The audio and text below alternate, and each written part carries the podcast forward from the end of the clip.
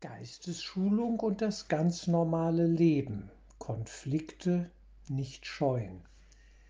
Ja, ich bekomme immer mal wieder Anfragen und mir werden Situationen geschildert aus dem ganz normalen Leben. Und dann kommt die Frage, was sagt denn jetzt der Kurs dazu? Da muss es doch eine Anleitung geben, ja, und so weiter und so fort.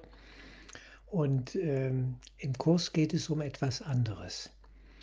Auf der Formebene gibt es in dem Sinne im Kursbuch keine Anleitung, ja, wie wir dort zu reagieren haben. Es geht um etwas anderes. Es geht immer um die Frage, wenn wir es mit dem ganz normalen Leben zu tun haben, mit Begegnungen, mit Konflikten, mit Problempartnern.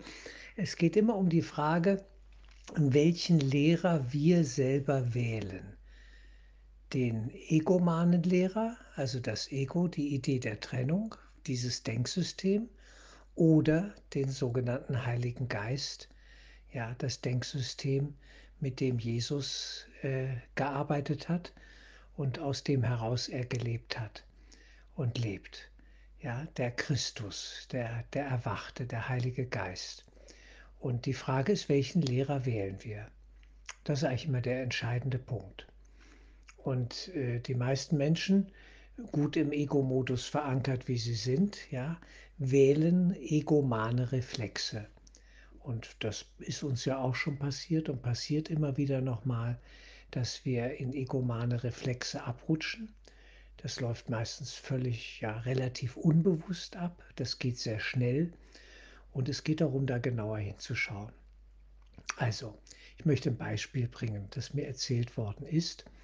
Ja, da äh, fährt ein Vater mit seinem, ich weiß nicht, wie alt ist er, fünf, sechsjährigen Sohn Skilaufen, geht er Skilaufen und der Schwiegervater ist auch dabei. Na, nun sind die gelaufen und äh, es wird langsam Abend und jetzt geht es um die letzte Abfahrt und äh, da ist die Wahlmöglichkeit gegeben, blaue Piste oder schwarze sogar.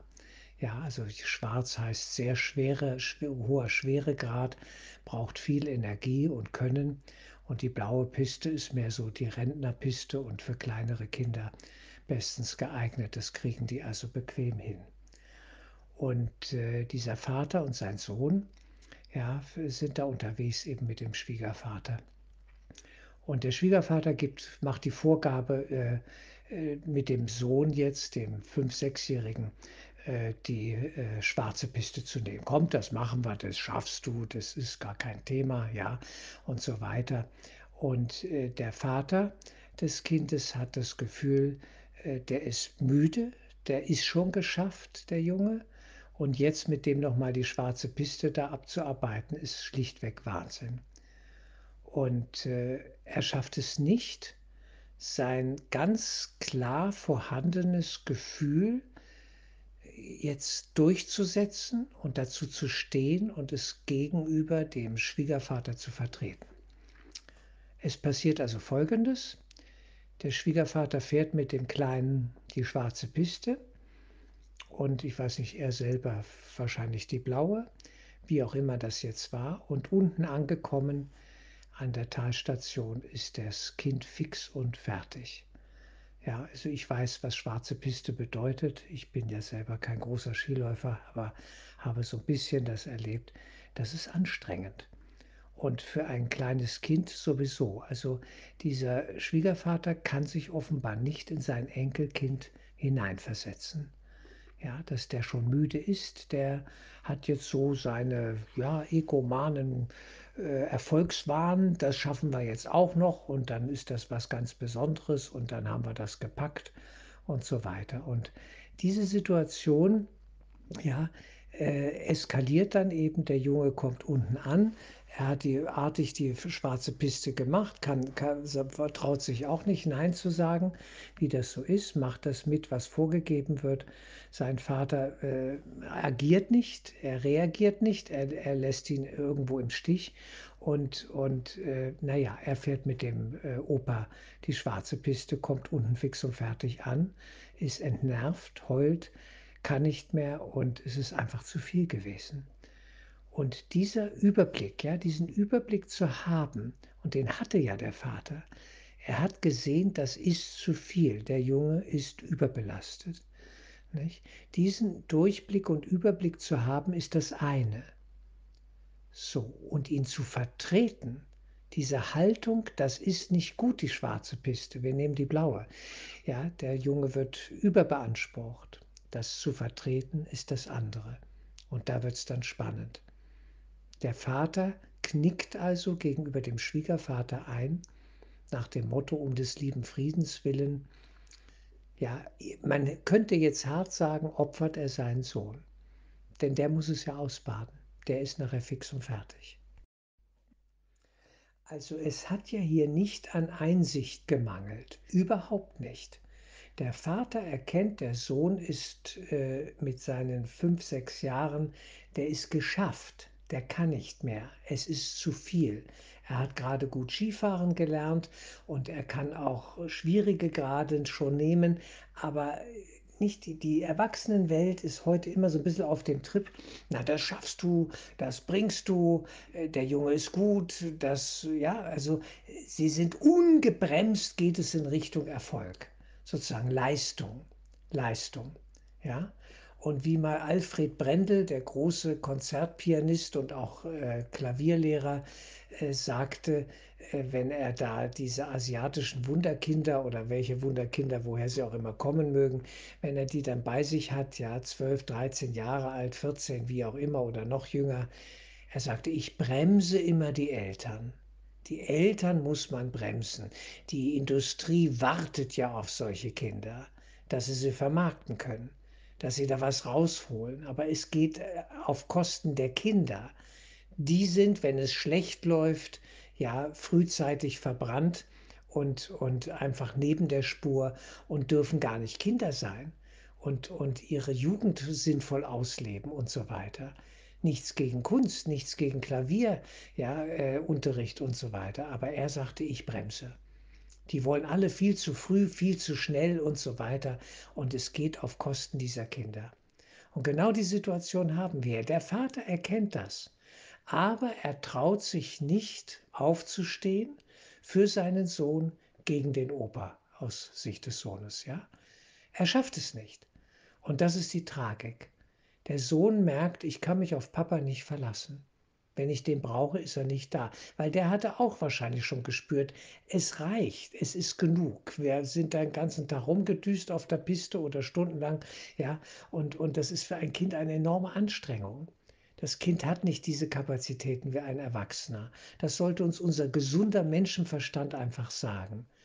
Und das jetzt da in Richtung Erfolg zu stilisieren und was für ein tolles Kind, ja, da machen wir wieder die besondere ja, Beziehung draus.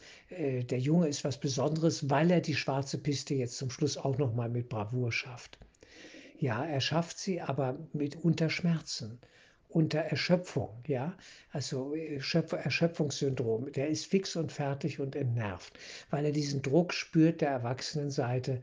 Einmal Großvater, das legst du hin, das schaffst du doch, das kannst du doch, hast mich doch lieb so ungefähr, ja, dann machen wir das jetzt. Und der Vater, der nicht da ist, die Situation zwar erkennt, ihm ist unwohl und er lässt es geschehen. Und hier ist ein Vater in der Pflicht. Ist ganz klar. Ja, der Vater hat hier das Sagen. Er hat die Hoheit sozusagen in der pädagogischen Begleitung dieses Sohnes. Er ist der Erste, es ist sein Sohn. Und äh, das ist einfach voll daneben gegangen. Ja, und, und das ist äh, ein schmerzvoller Prozess. Und der, der Punkt ist für mich die Angst des Vaters vor dem Schwiegervater, zu sich selber zu stehen, zu dieser Einsicht, schwarze Piste kommt nicht in Frage, blaue geht gerade noch, wir fahren runter und dann ist für heute Schluss. Er schafft es nicht, sich da durchzusetzen. Und das ist eine Frage eben auch der Verankerung im Heiligen Geist, dass wir wirklich nicht mehr im Ego-Modus unterwegs sind oder immer weniger. Wenn ich im Ego-Modus unterwegs bin, dann erlebe ich Mangel und dann giere ich nach Erfolg. Dann erlebe ich ein Bedürfnis, ich, ich will gemocht und geliebt werden. Ich will keinen Konflikt. Wir sind dann konfliktscheu. Ja, wir, wir, wir weichen Konflikten aus.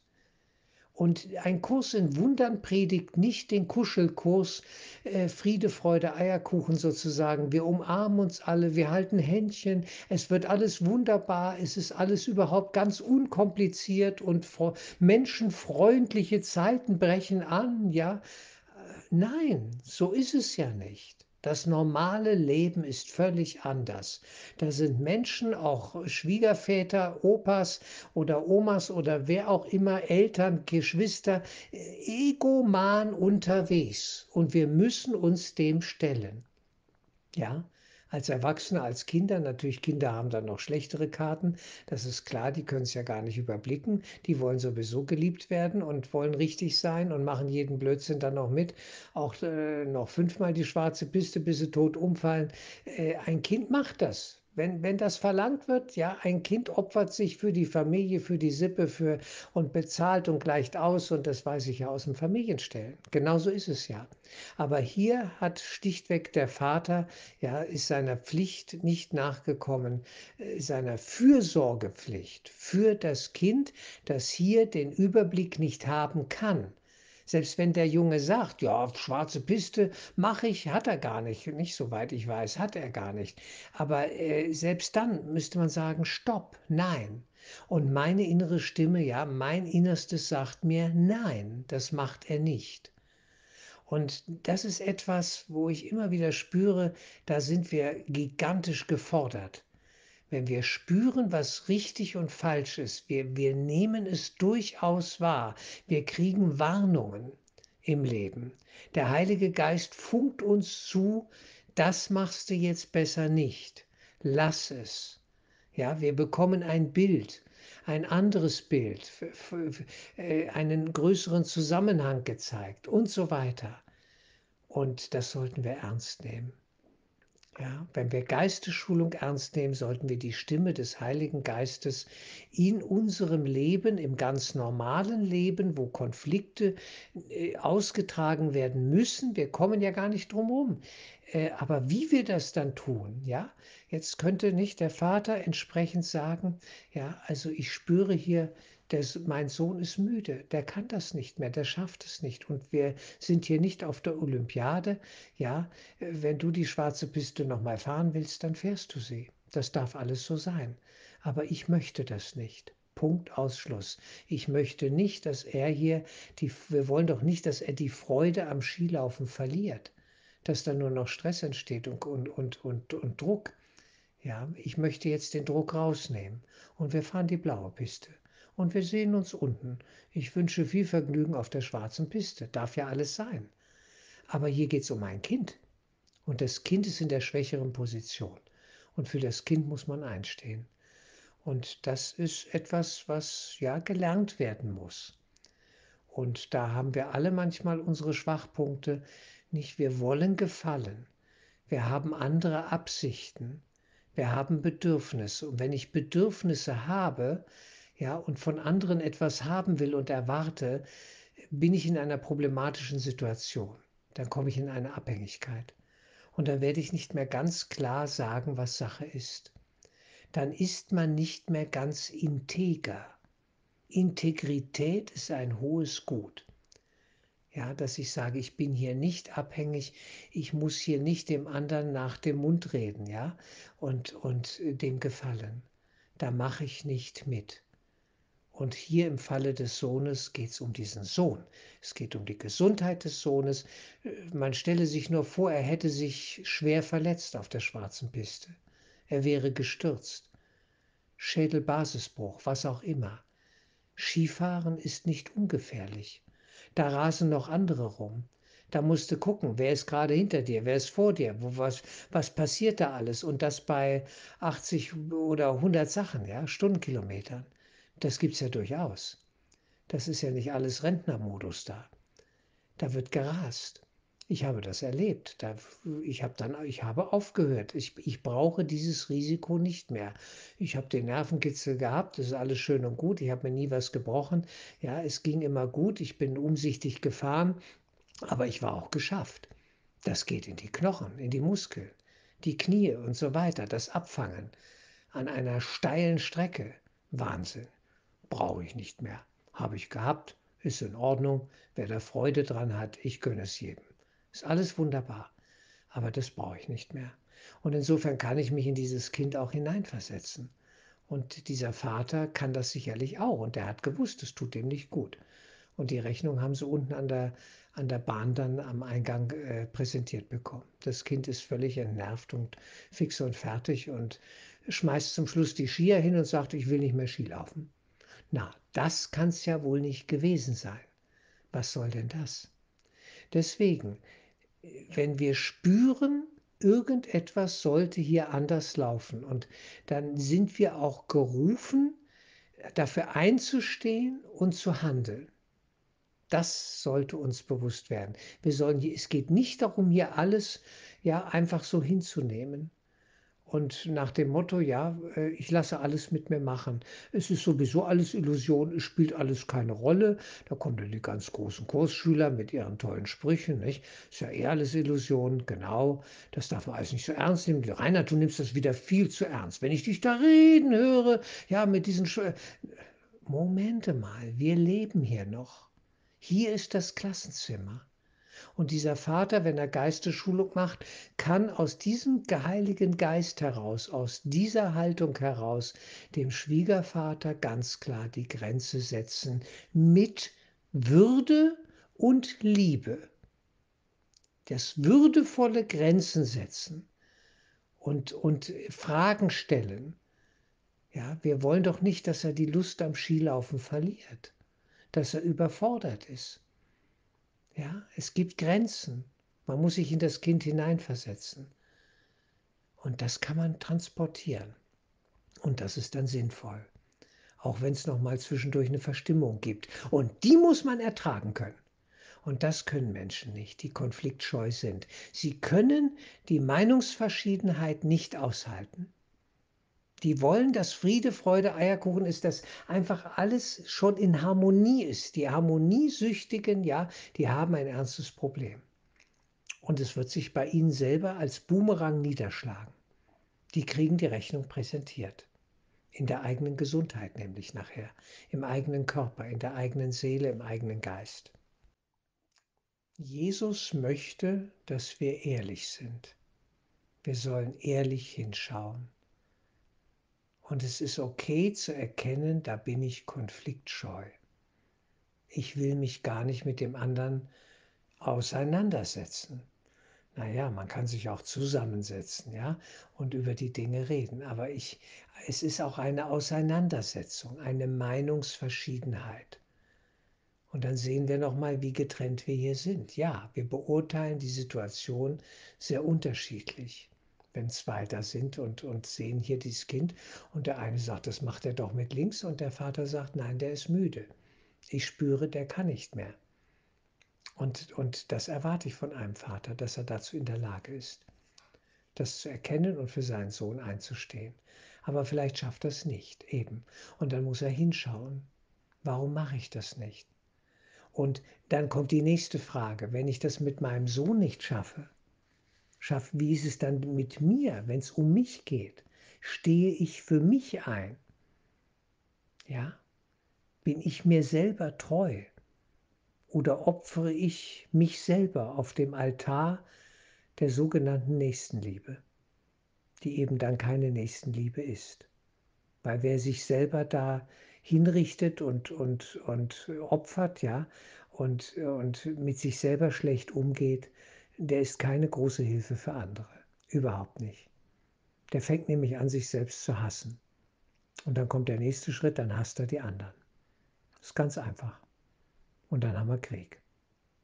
Also, die, die, wenn wir Frieden wollen, wirklichen Frieden, im eigenen Innern, was mit dem anderen ist, ist gar nicht das Thema. Wenn ich wirklich Frieden will, dann geht es nur auf der Basis von innerster Ehrlichkeit und dass ich in Zusammenarbeit stehe mit dem Heiligen Geist und wirklich dieser Stimme folge.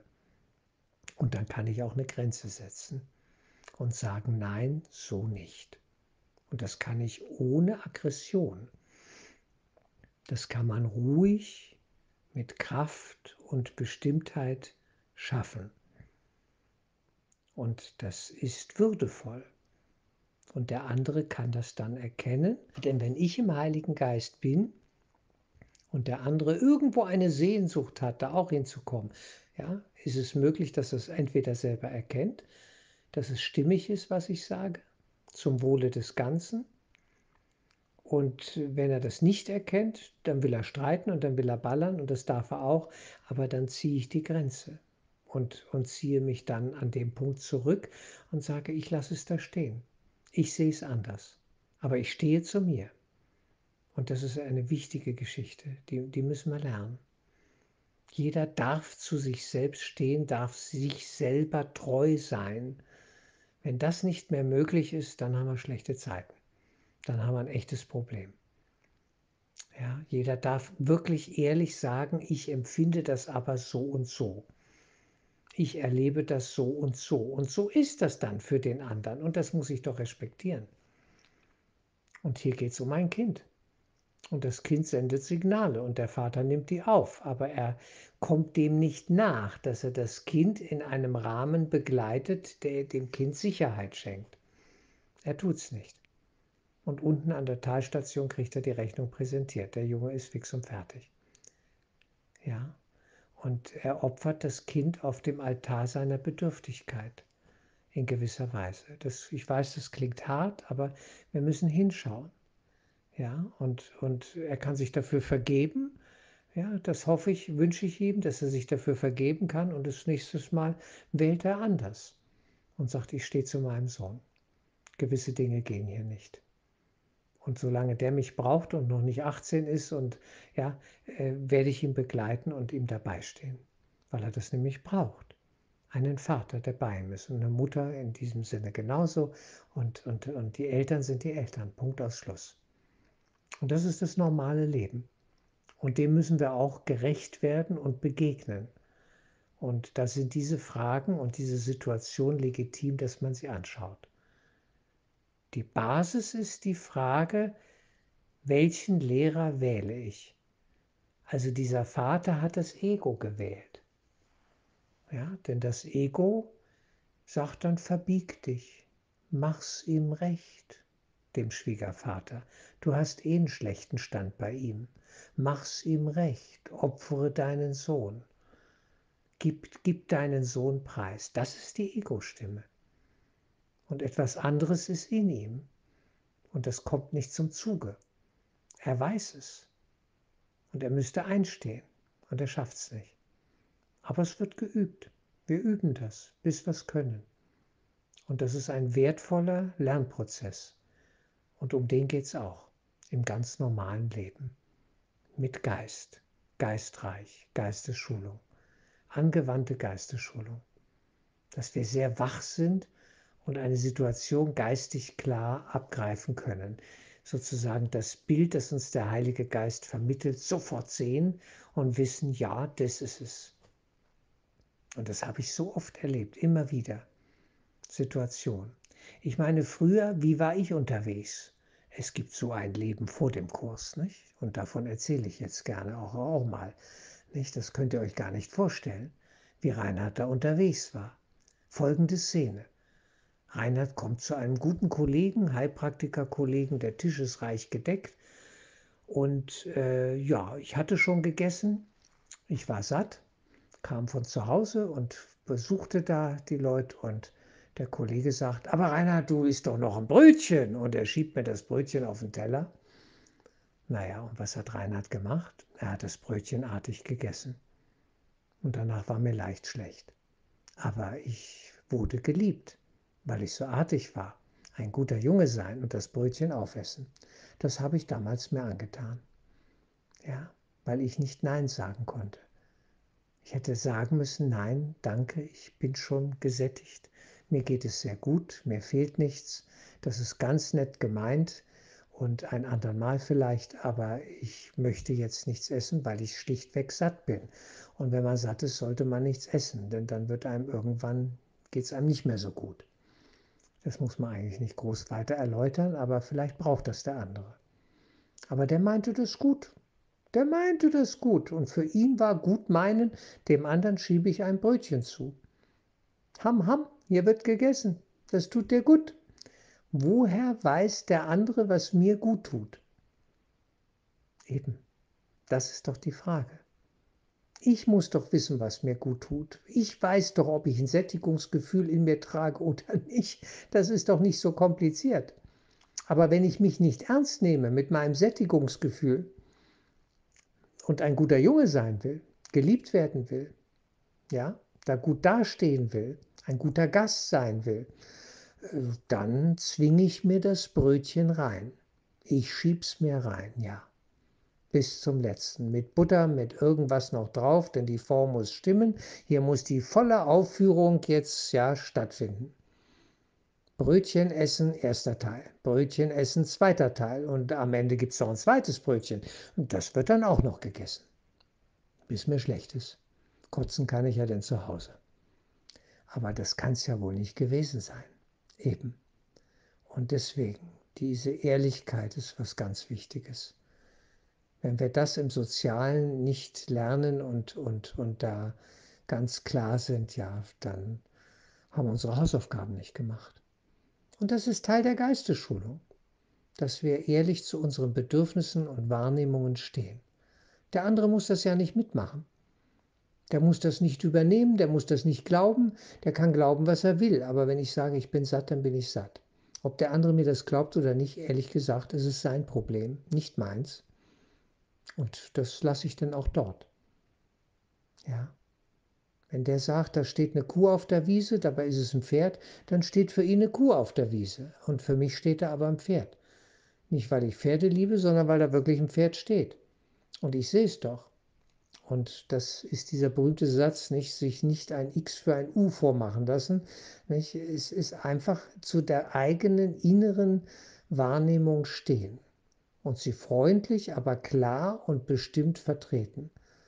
Und wenn das der andere nicht aushält und mich dann rausschmeißt, dann darf er auch das tun, dann gehe ich, dann ziehe ich mich zurück. Und wir müssen aus dieser Vorstellung rauskommen, Kurs in Wundern, das ist, wenn hier alles tiptop läuft in der Welt und, und, und unsere Sozialbeziehungen und alles wird überhaupt super. Nein, Völlig daneben. Darum geht es gar nicht. Aber denn da machen wir den folgenden Fehler. Wir äh, leiten den Frieden von gelingendem Äußeren in der Welt ab. Aber in der Welt geht einiges schief. Und da wird immer wieder mal etwas eskalieren und es kommt zu Streitigkeiten, Meinungsverschiedenheiten, was auch immer. Und die Frage ist doch für mich, woraus schöpfe ich denn meinen Frieden? Meine Wertigkeit? Aus dem, was da draußen läuft oder aus meinem Innern, das ich bereits in mir trage? Der Schatz im Acker, den ich selber in mir trage. Der Geist. Das Höchste. Der Himmel mein wahres Selbst, der Christus, meine wahre Natur. Und wenn ich damit keine Verbindung habe, brauche ich diese äußeren Dinge. Dann muss das da laufen und dann verbiege ich mich und dann gehe ich faule Kompromisse ein und so weiter und so fort. Ist völlig klar. Dann bleibe ich mir nicht treu, weil ich mich ja noch gar nicht gefunden habe. Treu kann ich mir selber nur sein, wenn ich zu meinem wahren Wesenskern ein Stück weit gefunden habe, damit in Verbindung bin. Und das ist letztlich der Christus, der Heilige Geist. Das ist genau dieser innerste Kern.